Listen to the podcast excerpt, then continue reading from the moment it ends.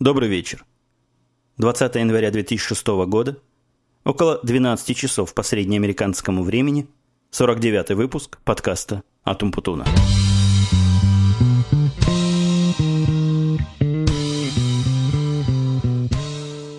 Опять сегодня я сел записывать подкаст в позднее время. 12 часов, как вы понимаете, это 0 часов.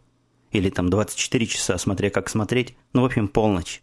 В Чикаго полночь а я с вами в этом ночном, по моему времени, эфире. Сегодня был совершенно сумасшедший день. Я поехал на работу опять в раннюю рань, проснулся где-то в 6 часов, и какое-то такое впечатление было, что всю ночь не спал. Знаете, бывает, вроде как и спишь, и как бы не спишь. То ли какая-то фаза быстрого сна мимо меня прошла, то ли еще чего-то в этом роде.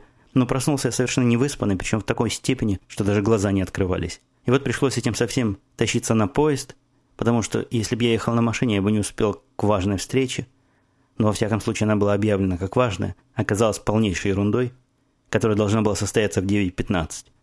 В результате приехал я вовремя, ровно в 9.15 зашел в офис, вот мой как раз поезд, который выходит в 8.20, привозит меня к такому времени, что я успеваю подняться на наш 34 этаж нашего небоскреба, в котором, кстати, располагается здание Чикагской оперы.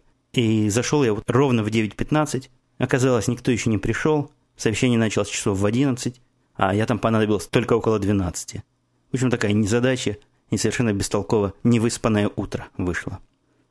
Даже было намерение мне сегодня подкаст не записывать, а перенести это дело на завтра. И в процессе этого разговора я все еще не решил, то ли буду я сегодня записывать, то ли действительно остановлю, а завтра допишу кусок. В процессе записи будет видно, хватит ли у меня сил, возможностей, энергии и самое главное желание все это продолжить. надеюсь, что хватит. Пройдемся, как... Нет, до того, как мы пройдемся традиционно по комментариям вопросам, которых сегодня столько, что конь не валялся. Я хочу вам напомнить, что 49-й выпуск означает следующее, что следующий выпуск будет 50-й. Я просил дважды или трижды уже в прошлых подкастах присылать ваши умные мысли по поводу того, чего бы нам такого необычного замутить на 50-й подкаст. Просил эти мысли присылать мне на персональную почту, которую можно легко найти как на Russian Podcasting, если вы меня оттуда скачиваете, так и с моего сайта, если вы меня скачиваете с podcast.umputun.com. Ответов, э, идей какое-то количество пришло, но все еще совершенно недостаточное, и хотя какие-то наметки уже появились, полного плана все еще нет. Поэтому имейте в виду, это наш с вами последний шанс чего-нибудь такое придумать, такого, чтобы было интересно всем нам, занимательно, любопытно, забавно, я уж не знаю, какие еще синонимы можно к этому делу подобрать. Ну вот, вот такую просительную часть, в которой я прошу своих пользователей, э, пользователей, что-то я сегодня уже заговариваю, своих слушателей, чего-то сделать я завершил на сегодня, больше ни о чем, надеюсь, вас просить не буду. Перейдем к вопросам, комментариям. В прошлом подкасте я коснулся, так довольно глубоко коснулся темы подписки на подкасты.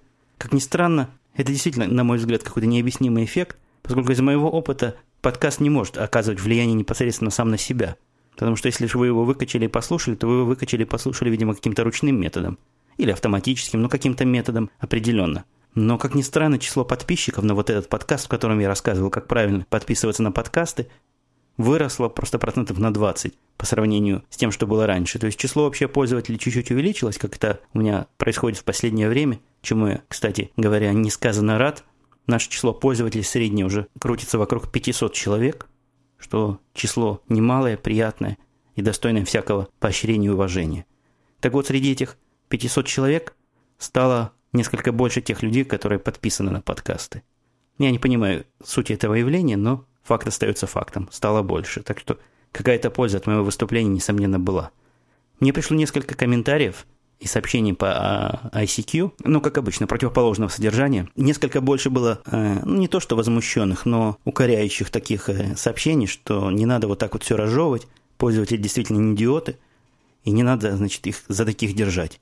Но, как говорил Беня Крик, не дай, не дай мне Бог вас за такого держать. Я вас за таких не держу. Просто я, когда начинал свою подкастерскую, подслушивательскую эпопею, тоже столкнулся с вопросом, с тем, что какие-то подкасты есть, на которые как-то надо подписываться, но нигде об этом не говорится, что за подписывание такое.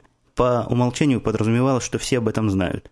Я человек не последний в компьютерных делах, способный себе представить, как бы это я бы сделал. Обычно у меня такой способ исследования проблем с чужими программами. Я пытаюсь думать, как бы я это реализовал, и примерно таким образом нахожу ответ. Так вот, я с трудом догадался, чего от меня хотят и куда вот эти RSS надо потом девать. Поэтому проблемы своих слушателей я полностью понимаю. И с этой стороны я принимаю как должное те благодарности, которые были. Немного, но человек пять обратилась со словами благодарности, что теперь они знают, значит, как подписываться. Ну, еще раз повторю, не пропала моя лекция, и какая-то польза, видимо, от нее появилась.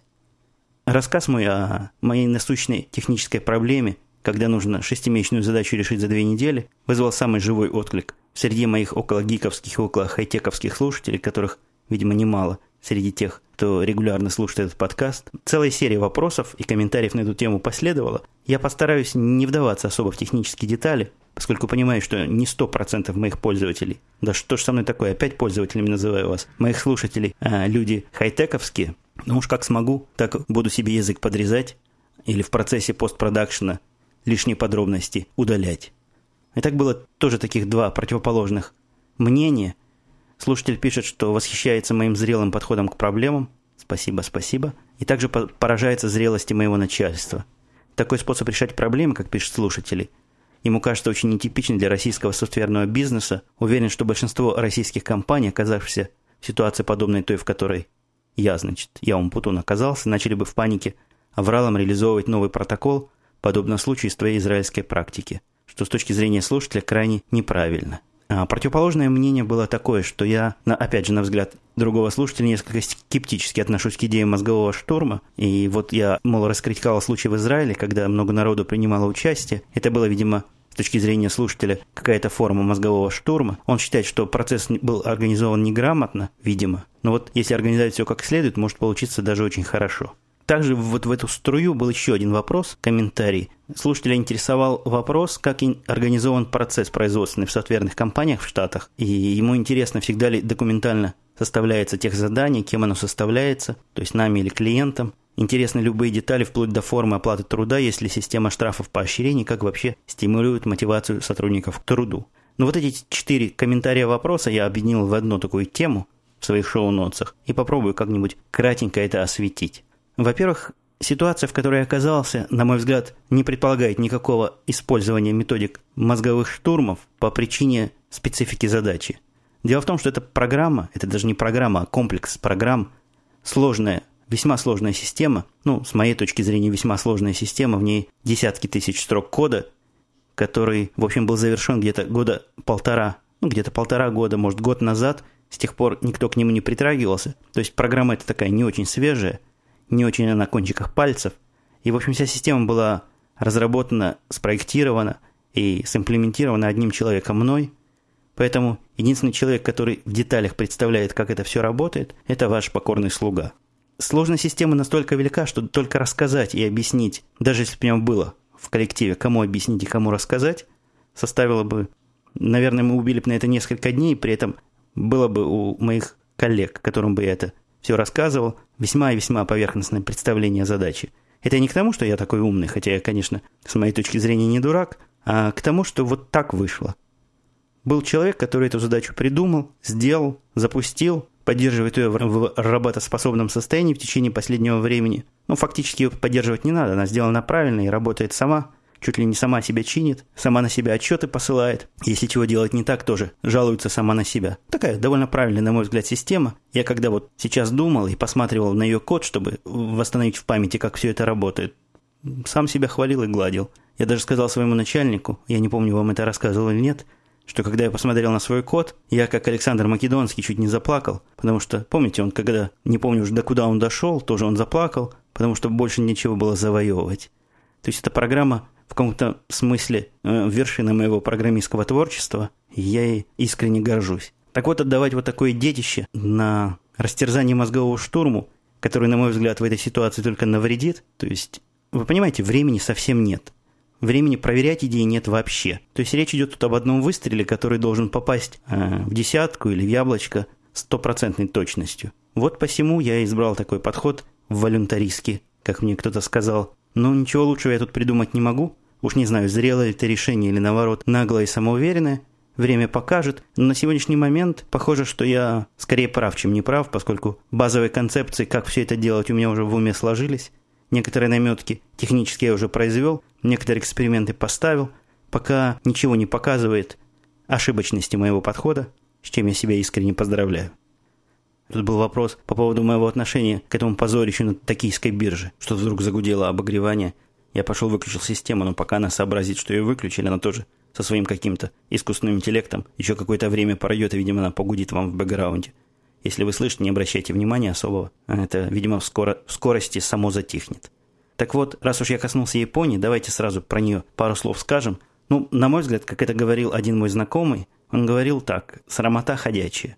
Вот это, по-моему, самое емкое и достойное определение, которое можно дать вот этой ситуации, которая там случилась. Насколько я понял, там случился какой-то бум финансовый, в результате которого количество сделок на бирже превысило 4 миллиона, что составляет теоретический предел их компьютерных систем. Тут вообще сложный вопрос, каким образом у них все это именно организовано, но мне почему-то кажется, так судя по размеру японской биржи и по объему их торгов, что речь даже не идет о трейдах, а скорее всего речь идет о 4 миллионах квотах. Я вам могу для сравнения дать такую цифру. На NASDAQ, да или на York Stock Exchange это примерно одинаковое количество. Количество квот в день составляет 50 миллионов в каждой. Количество трейдов, то есть сделок, составляет от 7 до 10 миллионов на каждую. Никаких проблем это на наших биржах не вызывает.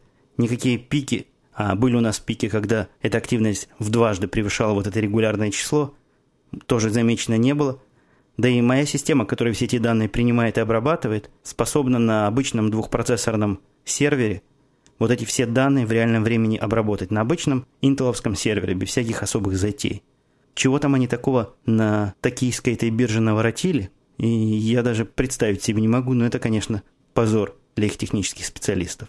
Вот такое мое мнение. Я не вижу тут всей картины, я вижу только результаты. Технических деталей я не смог нигде найти. Уж не знаю, публикуют они, чего там случилось, или это какая-то закрытая производственная информация. Выглядит это не очень профессионально, вся эта история. А, такого непрофессионализма в критических системах и дилетантства я терпеть не могу, о чем уже неоднократно говорил. Теперь пару слов по поводу организации производственного процесса в софтверных компаниях, поскольку тема, в общем, примыкающая. Как обычно, я воздержусь от общих таких соображений, как организован этот процесс вообще, поскольку на такие общие темы мне говорить сложно, статистики на руках нет, да и опыт у меня практически опыт работы в Штатах в одной компании. Я человек довольно стабильный, компании меняю нечасто. В Израиле я проработал все время, что я там жил, 8 лет почти, наверное, да? с 94 по 2001, 7 лет, я проработал в одной компании.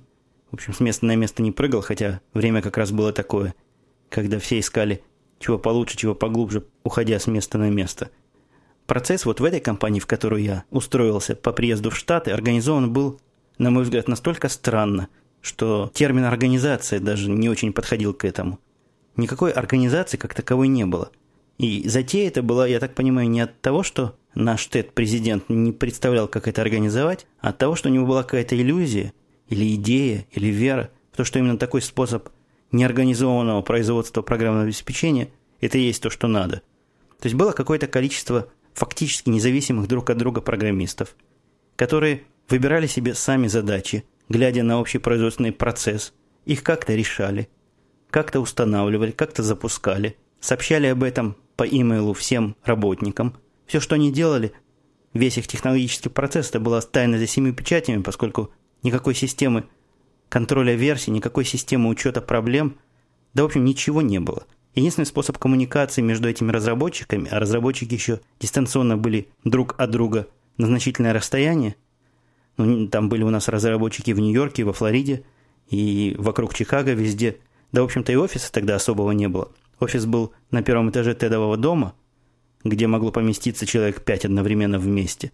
Там и рабочих мест таких, где можно было просто приехать раз в неделю, вот как я сейчас езжу и поработать, физически не было. Так вот, эта модель работала, ну, работала как-то. Как, я не могу сказать, что она хорошо работала, я не был в восторге, когда поступил в эту компанию, но права голоса-то у меня особого не было, я был такой новичок в этой компании, хотя и был принят. Должностей здесь нет, ну так, на относительно высокую зарплату и, значит, с относительно высоким, высокой степенью доверия, я не лез со своими советами и присматривался к тому, что здесь происходит. Происходила совершенно, на мой взгляд, чудовищная ситуация. Уж не знаю, насколько ситуация может происходить. Проистекала вот эта самая ситуация. Из-за того, что все разработчики были вот так друг от друга отделены и фактически на техническом уровне никак не общались, за исключением там некоторых совещаний, которые принимали при обсуждении каких-то новых задач. Получалось, что нет никакой общей базы кода, каждый пишет для себя свои библиотеки, каждый использует их как хочет, никаких стандартов по написанию программ нет. Я вообще про документацию молчу. Кто хочет, тот делает документацию, кто не хочет, не делает. Где-то раз в неделю, в две разработчики писали email Теду и всем остальным, где рассказывали, чего, собственно, за неделю они сделали. Ну, вот такая крайне демократическая система была, полностью горизонтальная, никакого подчинения никого никому не было. Тед вмешивался, наш президент, только на этапе, когда что-то шло не так. То есть какая-то глобальная проблема, тогда он пытался влезть в эту проблему, понять, чего там не так, дать свои ценные указания. На тот этап я его еще не отучил давать технические рекомендации, и он частенько чего-нибудь такое нам советовал, а народ тут весьма-весьма дисциплинированный. Вот я как сейчас помню ситуацию, когда у нас тогда еще Манинда, индиец работал, а индийцы он вообще народ такой, знаете. Ему скажешь копать от рассвета до забора, он и будет это делать. Вот этому давал какую-то такую гениальную рекомендацию, чего-то поменять в программе, исходя из общих соображений. Соображения у него, кстати говоря, весьма разумные, как правило, бывает, но технически он уже очень отстал. Когда-то он умел программировать, но с тех пор много воды утекло, и Мининда всем этим так конкретно и занимался. Но первым делом я ввел в эту систему, как только я смог чего-то вводить, и как только мой голос где-то через полгода стал весомым, ввел согласие всех работников систему контроля версий. Программисты и архитекторы систем понимают, насколько это важно. Общую систему, где все исходные тексты могли храниться, все версии всех исходных текстов могли храниться, и все к этому имели коллективный доступ. Организовал какие-то минимальные требования к стилю кода, как это должно выглядеть, организовал некоторые соглашения по поводу того, где какие проекты хранятся и откуда они потом берутся и ставятся в продакшн, автоматизировал этот процесс. А позже, когда мы перешли на Subversion, систему SVN, я запустил систему вот эту тикетов. Я давно хотел это сделать. То есть систему контроля э, прохождения проблем и решения этих проблем. Технически это выглядит очень просто. Эта программа несложная, называется Track, T-R-A-C. Вы можете поискать в интернете, программа бесплатная. По-моему, может работать и на Windows серверах, хотя я никогда не пробовал, она на Linux сервере бежит. Так вот, эта программа, во-первых, это вики с довольно обширными функциями. Мы используем это вики для ведения документации. Во-вторых, это система тикетов. Тикет – это такая штука, такой квиточек, как бы, который открываешь, когда начинаешь новый проект или получаешь какую-то информацию о том, что в старом проекте есть проблема – то есть, если уже на старый проект был этот квиточек открыт в свое время, а потом закрыт, поскольку проект был закончен, ты его открываешь заново, видишь всю историю, чего там было сказано, чего там кто делал. То есть, каждый человек, который занимается проектом, пишет свой отчет о проделанной работе, вопросы, комментарии, размышления вот в эти самые тикеты. Эта вся история хранится вечно, любой тикет можно открыть. Я, как человек, который этим делом со временем стал руководить и построил из этого всего дела более или менее вертикальную структуру – когда все программисты знают, кому они подчиняются, кто проверяет их работу и кто оценивает их результат. Так вот, я всех программистов заставляю эти тикеты. Прям поначалу я просто их заставлял это все делать, пока они не прониклись всем величием этой идеи. В этой системе тикеты можно автоматически связывать с версиями. То есть, можно не просто сказать, я там починил то-то и то-то, а дать тут же ссылочку на то, что починил. Эта ссылочка весьма хитрая, показывает эти данные, вот эти изменения, которые программист сделал в таком удобном виде – можно посмотреть, как это изменение по сравнению с прошлой версией, с позапрошлой версией и так далее. В общем, система весьма-весьма продвинутая, хотя очень простая в использовании. Так что, надеюсь, на вопрос о том, как это технически организовано, я более-менее ответил. Проектов у нас и до сих пор формальных нет, поскольку мы не фирма, которая занимается проектами. У нас все время идет процесс.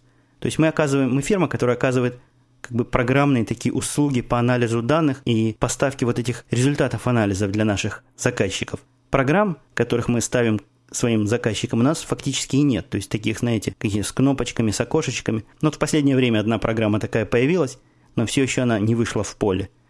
Поэтому специфика компаний, которая занимается множеством проектов, от нас пока далека. Все наши проекты, они в основном внутренние.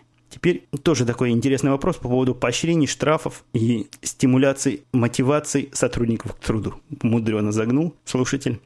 Тут же я опять то же самое скажу на примере нашей компании. У нас принято следующее. Во время устройства на работу ты просишь такую зарплату, какая тебе кажется достойной тебя. В процессе вот этих переговоров зарплата это либо утверждается, и ты начинаешь работать, либо торгуются с тобой, и, возможно, вы договоритесь, либо не договариваетесь, идешь искать дальше. Но я в свое время договорился, и первая цифра, которую я назвал, устроила начальство, хотя цифра была выше средней и довольно значительно выше средней. Но, видимо, все-таки мое резюме, вот это CV, произвело сильное впечатление на моего будущего начальника. Теперь по поводу мотивации. У нас принята, в общем, одна форма мотивации, она называется бонусы. Два раза в год принято выплачивать работнику денежную премию, ну, как 13 зарплата когда-то была в Советском Союзе. Эта премия выплачивается вот в юбилей, то есть в день приема его на работу, каждый год, и на Рождество. Размер этой премии зависит исключительно от того, как твой непосредственный начальник оценивает твою работу. Всем программистам, кроме меня, эту премию, в общем, назначаю я и утверждаю с нашим начальником, с Тедом, с президентом, поскольку он тот человек, который подписывает чеки. Ни разу ни одной проблемы у меня не возникло с тем, чтобы он не согласился с моим мнением. Но было пару моментов, когда он пытался несколько занизить сумму, мы с ним торговались. Но в конце концов я понял, как, как эти вопросы пробивать. И, наверное, последние года полтора, два, у меня вообще не было с ним никаких трений, разночтений в этой области. Но, естественно, премию мне назначает сам Тед – я уж не знаю, с каких соображений он мне назначает эту премию, но я назначаю своим работникам премию, исходя из того, насколько эффективно и качественно они делали то, что они делали. А размеры этих поощрений могут весьма, весьма в широких пределах колебаться от каких-нибудь символических 500 долларов премии до, там, до 20 тысяч. То есть пределы самые-самые широкие. И опять же, зависит от того, что непосредственно начальник скажет самому главному боссу по поводу того или иного человека. Ну, вот такая вот ситуация поощрений. Никакой системы штрафов, естественно, нет. Я даже с трудом представляю, каким образом можно было бы штрафовать работников за баги. То есть за каждый баг пусть 5 долларов платят или еще чего-то в этом роде. Э, никаких оперативных средств мотивации тоже нету. То есть никаких таких премий на заканчивание проекта или там на решение какой-то сложной проблемы у нас тоже не заведено. И мне кажется, что это правильно. Люди должны работать сознательно, полноценно за зарплату. За это, в общем-то, они и получают зарплату, а не рассчитывать на какие-то премии в случае совершения подвигов. Ну, вот такая вот затянувшаяся речь. Прям, видимо, мне придется кусок из этого всего вырезать. Ну, что есть, то есть. Дальше был комментарий, что невозможно выкачать мои подкасты, начиная э, до 20-го. Я ответил в письме слушателю, но Такие вопросы время от времени приходят. Я кратко вам скажу, что на, на сайте podcast.com все эти выпуски и более поздние вполне себе доступны. Кроме того, для удобства вас я скомпоновал их в архивы, которые можно десятками, то есть там группа по 10 загрузить к себе на сайт. Был вопрос такой еще философский. Вот есть понятие у человека «дом», ну или «родина». Где ощущаете свой дом, почему скучаете? Ну вот знаете, вот по березкам и по всякому такому, о чем принято скучать в советских фильмах было в свое время, никакой у меня нету ностальгии, или как бы вы это еще не назвали. Я скучаю по людям, э, дорогим мне, которые остались в тех или иных странах, это да.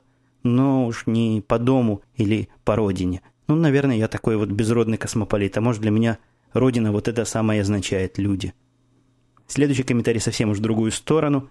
В прошлых подкастах ты говорил, что являешься поклонником сериала «Лост», и, насколько я знаю, показывают сейчас второй сезон по каналу ABC. Видно ли у вас в Иллинойсе этот канал? Как впечатление от новых героев? Конечно, у нас есть канал ABC. Как же без канала ABC-то быть? Я даже не знаю, где его нет.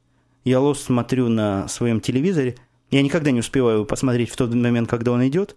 Но поскольку у меня телевизор подключенный через эту коробку спутниковую с оснащенным DVR, знаете, э, цифровой видеомагнитофон, который можно по названию программ запрограммировать, так вот там у меня Lost в самом высоком приоритете идет, то есть в случае конфликта чего-нибудь с чем-нибудь, лос запишется, а остальное, чему он мешал или что ему мешало, записываться не будет.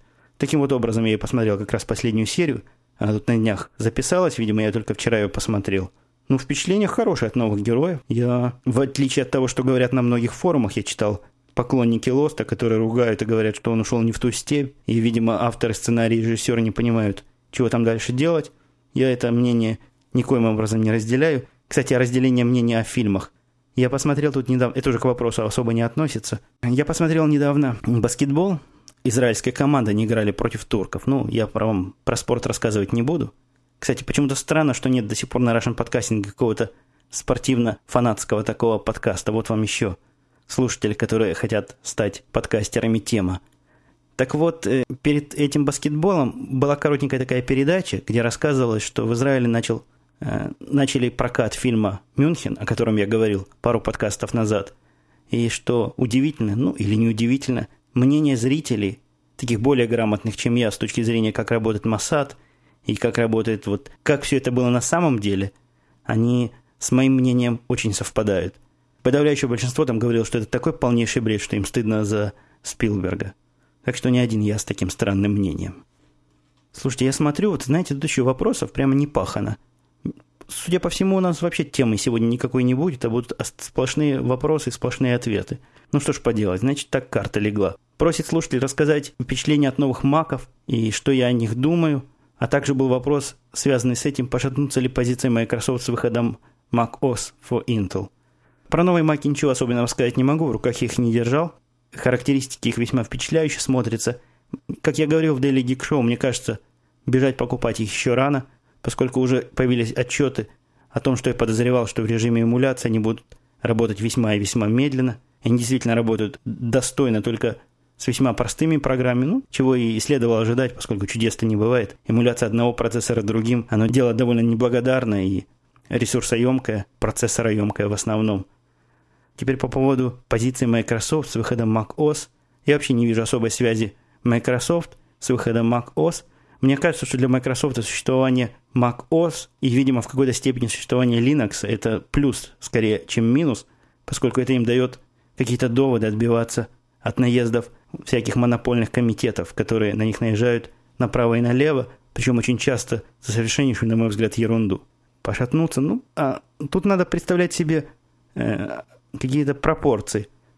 Если про Microsoft мы можем сказать, что это там 95% рынка, а про Mac что это 5% рынка, но мне трудно видеть, что Microsoft уж сильно вот так вот Mac OS боится. И известно, что Mac OS не будет устанавливаться на обычные интеловские компьютеры, поскольку Apple это все-таки фирма, которая занимается хардвером, то есть аппаратным обеспечением. Программы они прилагают к этому для того, чтобы их hardware покупали. Это известный факт, это не я придумал. Поэтому шансов, что Mac OS будет работать на таком generic PC, они, ну, разве что хакерские какие-то версии, о чем особо серьезно и говорить нельзя. Так что я думаю, позиции Microsoft как были непоколебимы, так и они останутся. И после выхода Mac OS для Intel, и до того. Ну, вот так вот вышло. Я небольшой поклонник Microsoft, но надо смотреть реальности в глаза. Тот же слушатель, это, по-моему, знаете, кто был? Это был э, новый подкастер из подкаста по-моему, называется «Записки капитана». Весьма интересный подкаст. Вы знаете, оказалось, что есть такие российские военно-космические силы или войска. Мне почему-то казалось это какой-то фантастикой, такой какой-то, знаете, звездными, в каком-то роде звездными войнами. А в самом деле есть человек такой, который вот этим занимается по долгу службы. Такие, такие военные есть, которые вот космосом в военных целях занимаются. Любопытный подкаст. Я непременно добавлю в свои френды и рекомендую его для, ну, хотя бы для ознакомления, если не для регулярного слушания. Я слушаю практически все выпуски этого подкаста. Так вот, этот слушатель спрашивает, слушатель-подкастер спрашивает, что навряд ли Apple пойдет на поводу Microsoft, договорились о поставках офиса на Маке. Я затронул эту тему где-то в Daily Geek Show и говорил о том, что, видимо, тут какой-то сговор, ну, такая конспирологическая теория. Не так просто Microsoft согласился продлевать еще на 5 лет этот контракт. Э, слушатель говорит, что в Макинтошах он полный ноль, но разве iWorks не аналог Office? Да никоим образом не аналог Office. В реальных фирмах весь документооборот идет в офис формате, а вот этот iWork с офисовскими документами, я не знаю, работает ли он вообще, но если работает, то я даже не уверен, что он с ними работает. Но если работает, то наверняка работает как-то ужасно. Как это обычно и бывает с такими сторонними программами, которые пытаются вскрыть закрытый формат офисовских документов. Так что это возражение я не принимаю. Ой, сколько же времени я уже разговариваю по этим техническим поводам. Меня, наверное, слушатели, которые далеки от техники заклюют. Но вот, извините, вышел такой несколько технически ориентированный выпуск. Я в шоу-нотах обязательно дам на это какую-то какую информацию. Последний вопрос, который совершенно не технический, и я нас сегодня освещу. Правильно сказал, освещу? Да, наверное, так. Меня тут как-то за мой русский язык а, пожурили. Ну вот, я стараюсь следить за тем, что говорю. Звонить э, Э, нет, звонит или звонит, вообще пытаюсь не, не использовать, поскольку, опять же, не уверен, как и, какой из этих вариантов более правильный, то ли тот, к которому я привык, то ли тот, который по стандарту русского языка. Ну да ладно. Так вот, слушатель пишет, что он читает интересную книгу, и автор рассказывает, как плохо русским живется в Америке. В виде примера приводит рассказ, Такой, знаете, типичный рассказ, где русский пригласил к себе гостей, они пришли к нему, там все поели, попили, ушли довольны, а потом, значит, настучали на него, что у него газон не кошеный, и его вызвали в суд и заставили платить одному из соседей за моральный ущерб или еще за что-то такое. Истории, подобные этой, в интернете масса, и нет им числа. Можно найти очень много таких, ну чуть ли не целиком посвященных сайтов тому, как не только русским в Америке плохо живется, а как вообще всем в Америке плохо живется. Это зависит от точки зрения и точки отсчета, и от того, что вы хотите найти. Я таких соседей не встречал. Мне мои соседи кажутся вполне вменяемыми, разумными людьми, которые вряд ли станут стучать по поводу того, что газон у меня кошный или не кошный. Вообще газон я кашу, но сказать, что вот так уж регулярно, ну не я кашу, ребенка посылаю. Ну когда есть время, когда он зарастает, мы его косим. Ну, никто нам слова не сказал, что его надо косить раньше или позже. Вообще, содержание своего двора в человеческом виде – это не только такое почетное право живущего, но и, я так понимаю, обязанность. То есть, ну, надо, чтобы было красиво, ровненько, чистенько. Ну, что тут такого странного? Я очень сомневаюсь, что возможна ситуация, когда сосед получит компенсацию за моральный ущерб из-за газона. Скорее уже могут человека дать какой-то штраф за нарушение вот таких вот там то ли санитарных норм, то ли как они называются. Но историю про штраф мне верится с трудом, но опять же, это моя точка зрения. Если мои коллеги, появилось, кстати, несколько подкастов из Штатов новых, так вот, если мои коллеги могут меня поправить, и они меня слушают, пусть поправят и скажут. Я такого не видел, мне кажется, это ситуация, когда находишь в интернете и в книжках то, что ну, то ли хочешь найти, то ли подсознательно ищешь. Вопрос свой заканчивает э, слушатель следующим выражением. На самом ли деле американцы такие дотошные? И вообще сложно ли вам было обосноваться там? Ну, дотошный, не дотошный, я не очень понимаю, что это означает, дотошные. Люди законопослушные. Ну, я рассказывал случаи, когда останавливаются, когда на дороге, хотя и технической необходимости такой нет. Вот такие они во многом, те, с которыми я встречался. Если стоит на светофоре красный свет, можно идти, ну, машины не едут. Они, большинство из них будет стоять, ждать, пока загорится зеленый. Я, кстати, тоже стою. Бегать уже как-то неудобно. Перебегать через эту дорогу, оглядываясь, не собьет ли тебя какой-нибудь внезапно вылетевший Порш. Или еще чего-нибудь такое маленькое, но стремительное. Трудно ли обосноваться? Нет, обосноваться было нетрудно. И обоснов... Что такое обосноваться? Снять квартиру, ну, для этого надо было иметь какие-то начальные деньги. Я имел их. Найти работу тоже никакой проблемы не было. Ну, вот и все, в общем-то, обоснование. Чего такого трудного-то? Я давно уже отвык жить в ситуации, когда кто-то за меня думает, и кто-то мне помогает в чем-то там, неважно, кто то ли государство, то ли какие-то богатые родственники, то ли еще кто-то. Я не знаю, с 19, наверное, с 18 лет я живу своим трудом и своей головой, так что за эти годы привык, ничего трудного не было. Обосноваться в Израиле, ну, возможно, было несколько труднее, потому что это был первый опыт эмиграции. Я не знал, чего ожидать, это был опыт переноса из среды какой-то более-менее социальной в такую странную среду, где человек заботится о себе сам. Хотя вот, например, в Штатах человек еще больше заботится о себе сам, у него нет такого. Но я, во всяком случае, не встречался с таким вот каким-то дядей Сэмом, который будет тебе сильно помогать. Хотя, говорят, есть и такое. Ну, это прошло где-то в чем-то мимо меня. Все темы, которые не вопросные, я сегодня просто не успел затронуть, к сожалению. Но зато у нас осталось чего-нибудь на следующий или после следующего подкаста. На этом я буду по-быстренькому с вами прощаться. До следующего 50-го подкаста, в который, как вы помните, вы непременно мне пришлете имейлы и расскажете, чего вы хотели там такого необычного заиметь.